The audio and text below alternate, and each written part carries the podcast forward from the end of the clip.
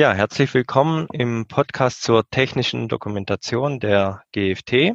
Heute habe ich einen ganz besonderen Gast, die Frau Dr. Klump. Ja, Frau Dr. Klump, wenn Sie sich vielleicht ganz kurz vorstellen, was Sie machen und wo Sie arbeiten.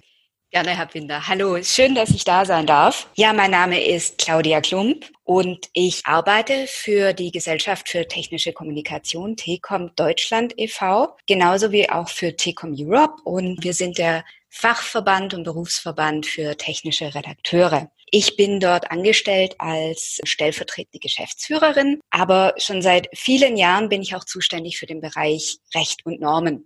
Von meinem Background her bin ich tatsächlich Juristin und Betriebswirtin und seit 2016 bin ich im internationalen Gremium von ISO und IEC, der Joint Working Group 16, zuständig für die IEC IEEE 82079 für die 82079 Teil 1 und auch auf deutscher Ebene bin ich die Obfrau des Nationalen Spiegelgremiums. Ja, und ich freue mich heute hier zu sein und ein bisschen über die Norm erzählen zu dürfen.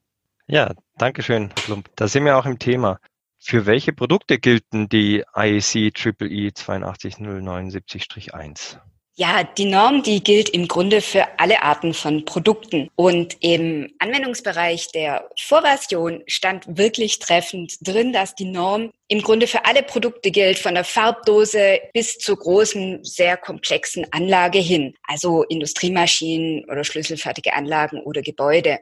Und in der neuen Version haben wir das noch ein bisschen genauer ausgeführt. Also in den Anwendungsbereich der Norm fallen im Grunde Industrieprodukte, Maschinen, Komponenten, Geräte und Ausrüstungen. Genauso wie aber auch Verbraucherprodukte, also von der Waschmaschine über audiovisuelle Geräte, Kommunikationsgeräte, aber auch Heimwerkerprodukte, Produkte, die sich zum Zusammenbau eignen. Genauso fallen medizinische Geräte drunter oder auch komplexe Systemverbunde, Transportmittel, also vom Pkw bis zum Flugzeug, wie auch Anwendungssoftware und natürlich auch Software für den Betrieb und die automatische Steuerung von Systemen. Und technische Dienstleistungen fallen auch noch unter die Norm.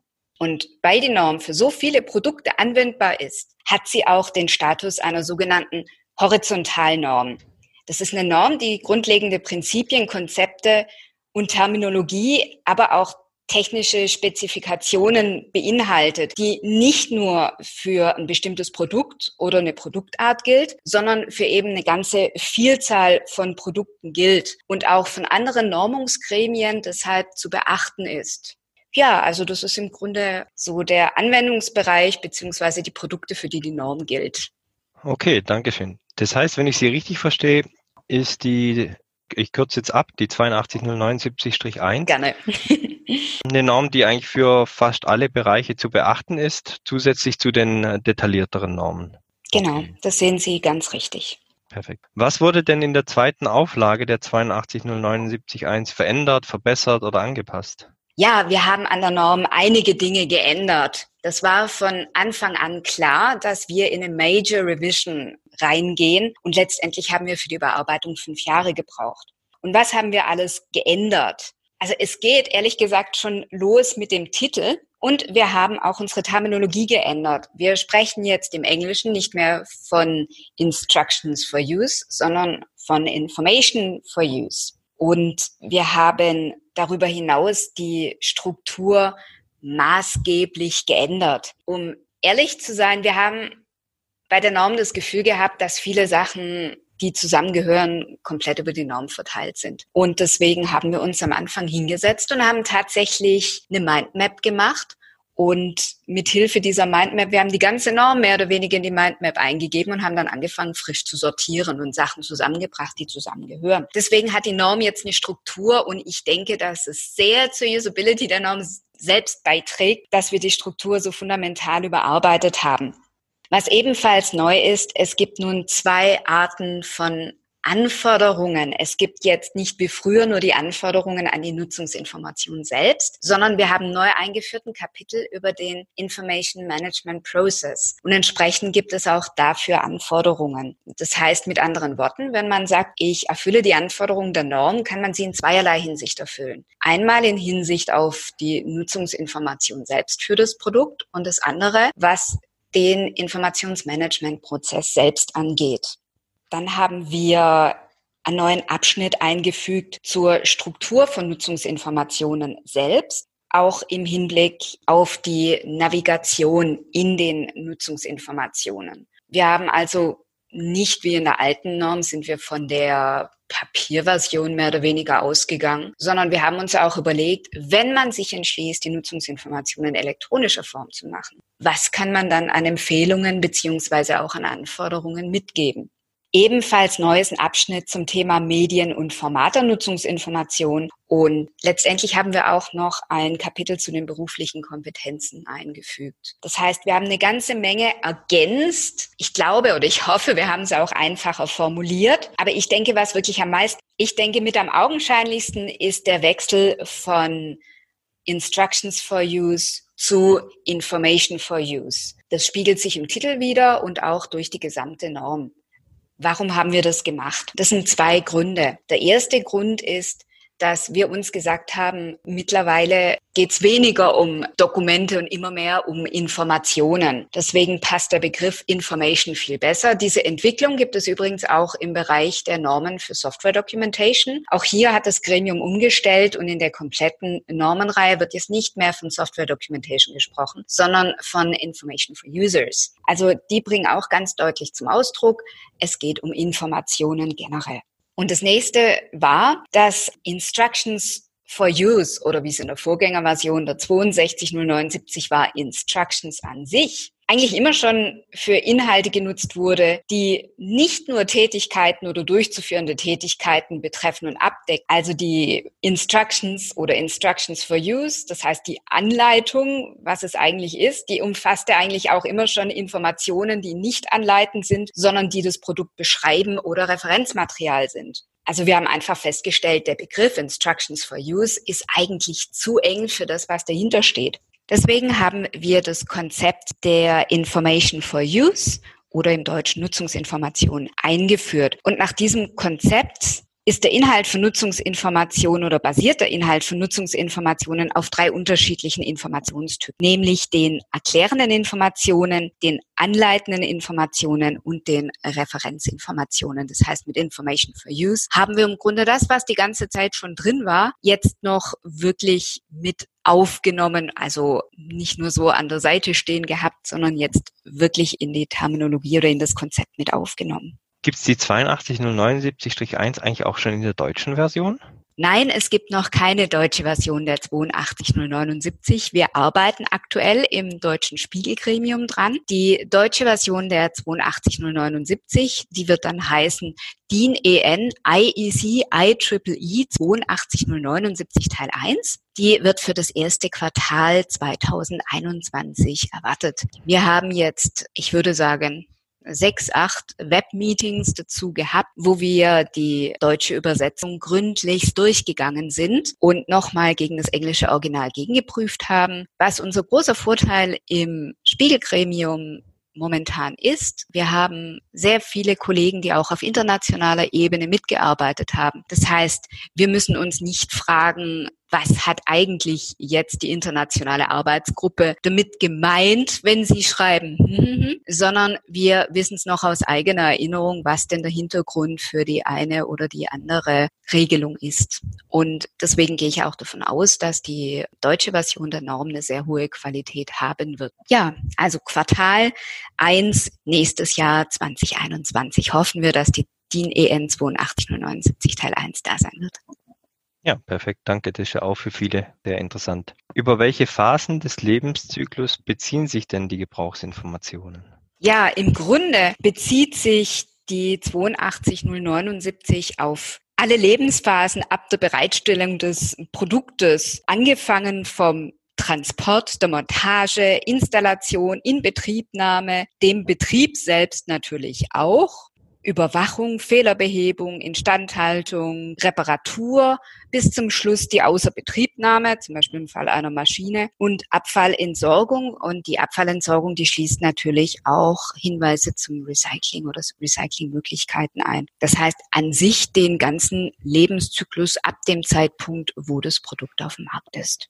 Was sind denn jetzt die fünf Prinzipien der 82079 Ich finde, dass man an den Prinzipien oder Grundsätze, wie es jetzt heißen wird, sehr schön sieht, wie die Prinzipien, die in der Vorversion so ein bisschen verteilt waren. Es gab zwar ein Kapitel für die Prinzipien, aber trotzdem war noch ein paar mehr über die ganze Norm verteilt, wie die jetzt zusammengefasst worden sind in Abschnitt 5 der Norm. Und die Prinzipien, die gab es im Grunde schon in der Vorgängerversion. Und das sind folgende. Zunächst einmal, die Nutzungsinformation ist Teil des Produktes. Und als solche muss der Nutzungsinformation auch die gleiche Aufmerksamkeit gewidmet werden wie dem Produkt selbst. Und ganz wichtig, die Nutzungsinformation muss auf die Zielgruppe ausgerichtet sein. Das heißt, das Prinzip der Zielgruppenorientierung.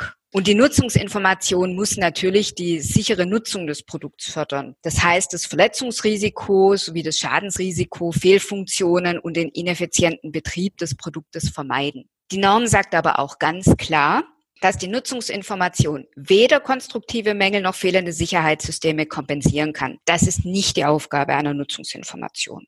Weiteres Prinzip ist, dass die Nutzungsinformation die Bedarfe der Zielgruppe an Informationsqualität erfüllen muss. Das heißt, das Prinzip der Informationsqualität. Und dafür haben wir nun auch sieben Grundsätze der Informationsqualität in die Norm aufgenommen, die teilweise auch schon vorher vorhanden waren, aber wir haben auch ein neues Prinzip der Informationsqualität zugenommen und ebenfalls neu hinzugekommen in Bezug auf den Informationsmanagementprozess, also auf den Erstellungsprozess, das Prinzip des gebrauchswiederholbarer Verfahren. Das heißt, dass die Erstellung der Nutzungsinformation mit festgelegten, wiederholbaren Verfahren erfolgen soll, was natürlich den Vorteil hat, dass der Herstellungsprozess erleichtert und auch beschleunigt werden kann. Ja, Frau Klump, bevor wir jetzt auf die Prinzipien der Informationsqualität näher eingehen, habe ich noch eine kurze Nachfrage. Sie hatten gesagt, die Norm sagt auch ganz klar, dass Nutzungsinformationen weder konstruktive Mängel noch fehlende Sicherheitssysteme kompensieren können. Das heißt, die Konstruktion muss hier wirklich versuchen, alles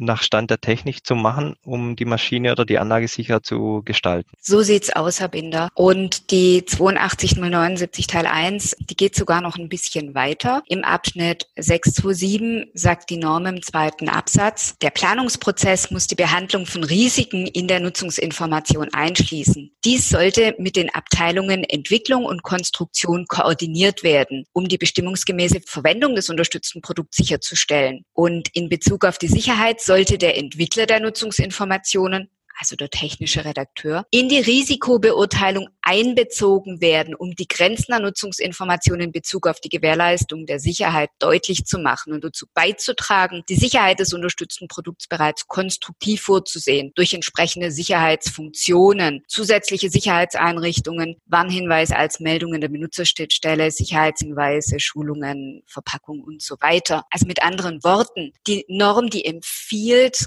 ganz deutlich, dass der technische Redakteur auch an der Risikobeurteilung mit beteiligt wird, damit er schon zu einem recht frühen Zeitpunkt vielleicht die Hand heben kann und sagen kann, aus meiner Sicht ist das, was ihr gemacht habt, nicht ausreichend. Das kann ich nicht mit der Nutzungsinformation kompensieren. Da müsst ihr noch weitere Maßnahmen ergreifen damit nicht der technische Redakteur am Ende des Prozesses dasteht und sagt, ja, aber das ist nicht ausreichend, dann sagen die, ja, jetzt ist aber fertig. Das heißt, hier wird der Grundsatz aufgebrochen oder die Verfahrensweise, muss ich sagen, dass die technische Redaktion erst relativ am Ende des Prozesses mit eingebunden wird, sondern hier soll im Grunde die technische Redaktion bei der Risikobeurteilung bereits dabei sein. Ja, ein ganz, ganz wichtiger Punkt für alle Entwicklungsteams. Ja, und ich denke, das gibt auch den technischen Redakteuren nochmal so ein bisschen eine Hilfe zu sagen, hier, es steht sogar in der Norm drin, beteiligt mich. Und wird auch hoffentlich dazu führen, dass Maschinen und Anlagen sicherer werden in Zukunft. Ja. Gut. Nun wollte ich, wie ihr angesprochen, noch auf die Informationsqualität der Zielgruppe eingehen. Da gibt es ja sieben Grundsätze. Können Sie die vielleicht mal kurz aufzählen? Ja, gern. Die sind früher teilweise bei den Prinzipien gestanden, teilweise waren sie über die ganze Norm verstreut, jetzt sind sie alle in Abschnitt 5. Das ist das Prinzip der Vollständigkeit. Neu ist hinzugekommen der Minimalismus. Dann haben wir den Grundsatz Korrektheit, Prägnanz, Konsistenz, Verständlichkeit und Zugänglichkeit. Dann würde ich gern mal ein bisschen die Prinzipien näher beleuchten. Wie funktioniert denn das Prinzip der Verständlichkeit? Also die Verständlichkeit bedeutet erstens, dass die Nutzungsinformation natürlich für die Zielgruppe verständlich sein muss. Und es geht weit über Klarheit und Sprachverständlichkeit hinaus. Es umfasst natürlich die verwendete Terminologie, die muss für die Zielgruppe verständlich sein. Ist sie für die Zielgruppe nicht verständlich, muss man entweder eine andere nehmen oder wirklich erläutern die Fachbegriffe, die man verwendet, wenn man nicht davon ausgehen kann, dass es bekannt ist. Und so wie die Sprache verständlich sein muss, müssen auch Illustrationen, Sicherheitszeichen und grafische Symbole verständlich sein. Und woran man vielleicht auch zuerst gar nicht denkt. Auch die Navigation und der Mediengebrauch, die müssen für die Zielgruppe verständlich und nachvollziehbar sein. Denn die beste Nutzungsinformation hilft nichts, wenn man die Informationen nicht einfach auffinden kann. Und hier hilft einem die Norm dann auch wirklich weiter. In Abschnitt 8.4 werden die Anforderungen in Hinblick auf die Navigation geregelt. Und zwar zum einen für Printnutzungsinformationen, also da geht es dann eher um das Inhaltsverzeichnis, Index und so weiter. Aber auch wird geregelt, was man bei der Navigation beachten muss, wenn man die Nutzungsinformation elektronisch bereitstellt.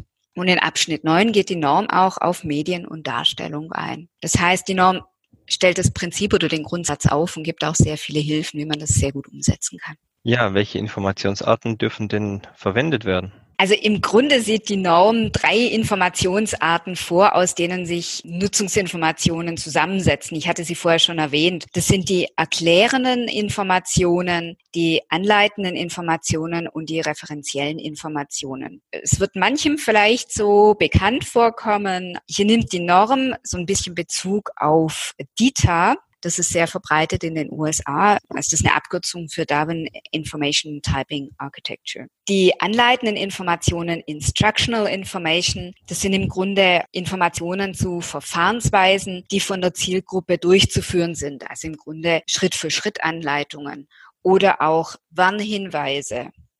Erklärende Informationen, das sind die Conceptual Information. Das sind Informationen, die es der Zielgruppe ermöglichen, bestimmte Aufgaben, zum Beispiel eine Reparatur zu erfüllen, indem sie den Zweck und das Funktionsprinzip des Produktes erklären. Und das beste Beispiel für so erklärende Informationen sind aus meiner Sicht die Sicherheitshinweise. Und dann gibt's noch die Reference Information, referenzielle Informationen. Das sind solche Informationen, die die Zielgruppe nur ab und zu benötigt. Das wären zum Beispiel Troubleshooting Information oder auch bestimmte Befehle und Codes, die eben nur ab und zu mal herangezogen werden müssen. Wie sollen denn Informationen über die Verwendung des Produkts aussehen oder was sollte dort beinhaltet sein?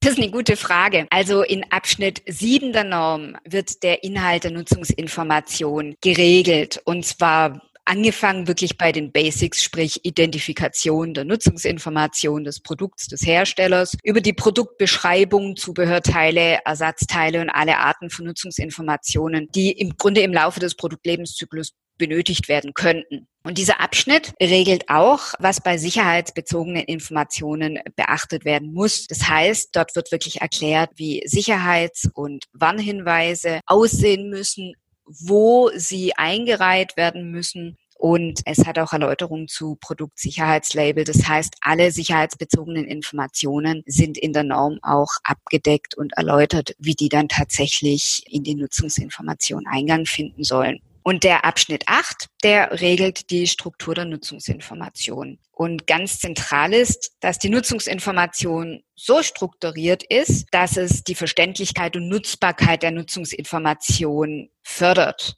Das heißt, eine einfache Suche und eine nutzerfreundliche Navigation sind sehr, sehr wichtig. Wie ich gesagt habe, die ganze Nutzungsinformation nützt nichts, wenn die Information, die der Nutzer gerade benötigt, nicht aufgefunden werden kann. Man darf von der Norm nicht erwarten, dass hier ein Schema F drin steht. So nach dem Motto, als erstes kommt das Inhaltsverzeichnis, dann kommen die Sicherheitshinweise und so weiter und so fort. Das stellt die Norm gerade nicht bereit, sondern die Norm, die gibt allgemeine Strukturierungsprinzipien vor und man muss im Grunde dann selbst schauen, was am besten für das Produkt, die Zielgruppe und den Use Case am besten passt. Das heißt, man hat im Grunde wie einen Werkzeugkasten oder einen Baukasten und nimmt dann den für die Nutzungsinformation am besten geeignetsten Aufbau in dem Fall. Es sind natürlich ein paar Dinge geregelt im Hinblick insbesondere auf Sicherheits- und Warnhinweise. Aber ansonsten ist der Aufbau wirklich, wirklich nur erklärt, was die Prinzipien, die Grundsätze sind. Aber es ist kein Schema F dabei. Wo wir recht detailliert drauf eingehen, ist der Aufbau von Schritt-für-Schritt-Anleitungen. Aber ansonsten ist es wirklich mehr so das Verstehen, was sind die Prinzipien, wie man eine Nutzungsinformation richtig aufbaut, wie finde ich heraus, was das geeignete ist jetzt für das Produkt, für den Use Case und entsprechend kann man dann auch die Nutzungsinformation sehr gut strukturieren und optimal dann für die Usability machen. Bevor wir zum Abschluss vom äh, jetzigen Podcast kommen und mit der Vorausschau auf den äh, nächsten Teil der Podcast-Reihe zu 8207971, haben Sie ja jetzt noch ein großes Event, das vorsteht. Wenn Sie das vielleicht noch ganz kurz beschreiben können. Ja, danke schön. Ja, die Telekom-Jahrestagung, die wirft ihre Schatten voraus. Die findet jetzt demnächst statt und zwar von Montag dem 2. November bis einschließlich Freitag, 6. November. Das heißt, wir werden die ganze Veranstaltung jetzt fünf anstatt drei Tage lang machen. Dafür ist aber die Veranstaltung rein virtuell. Wir haben unzählige Vorträge wie immer und zwar aufgeteilt auf fünf unterschiedliche Kanäle. Das heißt, wir haben auch wieder Vorträge parallel laufen in deutscher und englischer Sprache. Wir haben, um auch ein richtiges Messegefühl zu haben, eine Event-App, wo man sich dann mit den Ausstellern treffen kann, verabreden kann. Und was ich ganz toll finde, großer, großer Faktor der Jahrestagung ist es ja auch eigentlich das, das Branchentreffen. Man freut sich, ganz viele Leute wiederzutreffen. Und das ist natürlich dieses Jahr überhaupt nicht gegeben, dass man sich in Person überhaupt mal trifft. Und deswegen haben wir das Café Tecom eingerichtet. Das ist eine Möglichkeit, dass sich alle Teilnehmer ganz ungezwungen in dem Café virtuell treffen und sich zusammen an einen Tisch hinsetzen und via Videochat sich miteinander unterhalten können. Und ich hoffe, dass wir so ein wirklich, ja,